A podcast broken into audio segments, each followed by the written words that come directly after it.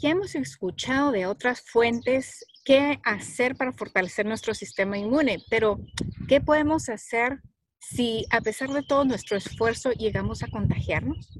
He visto testimonios y leído sobre los síntomas que se podrían expresar cuando el virus está en nuestro cuerpo haciendo las suyas y entre los cuales podríamos em, experimentar los párpados pesados y síntomas como de conjuntivitis en nuestros ojos, eh, pérdida de sabor o gusto y también la pérdida de nuestro olfato, garraspera en la garganta, sensación de, de, falta de aire como presión en el pecho. Y para esto hay un ejercicio que podemos hacer, el cual consiste en respirar profundo, contener la respiración y mientras estamos conteniendo la respiración vamos a cronometrar el tiempo y vamos a registrar este tiempo. Vamos a repetir esa prueba cada hora y a cronometrar y a registrar el tiempo. Y si observamos un descenso significativo en el tiempo eh, que podemos aguantar la respiración, es probable que tengamos una infección de COVID.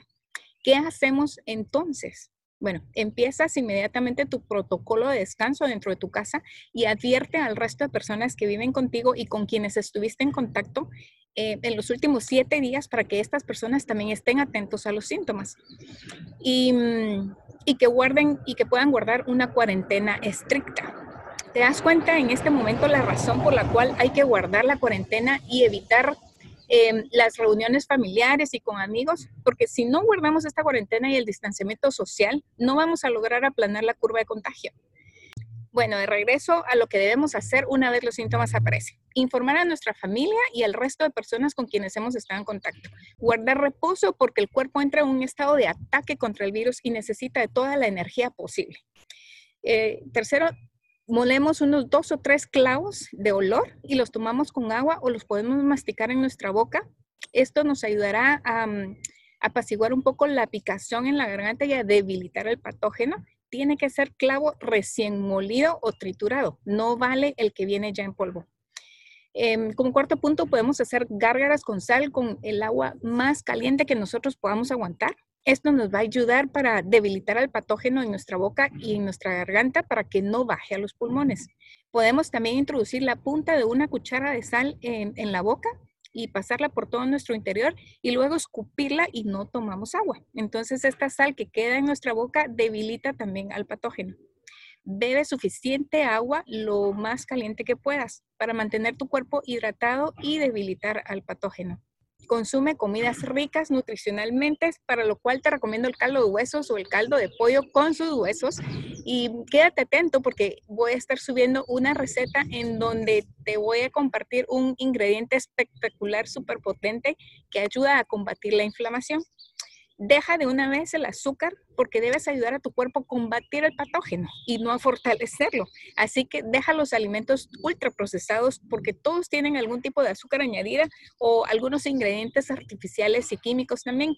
Deja las harinas, las sopas o comidas instantáneas, las gaseosas, los refrescos y todo lo que esté, y todo lo que no esté en su forma natural. Y, si desarrollas fiebre, pero no muy alta, trata de mantener tu cuerpo lo más fresco posible con paños húmedos en las axilas, em, paños húmedos en las ingles también, en la nuca o en la cabeza, para que la temperatura se mantenga lo más estable posible la temperatura es una señal de inflamación eh, del cuerpo para avisar que está luchando contra algo que lo está atacando.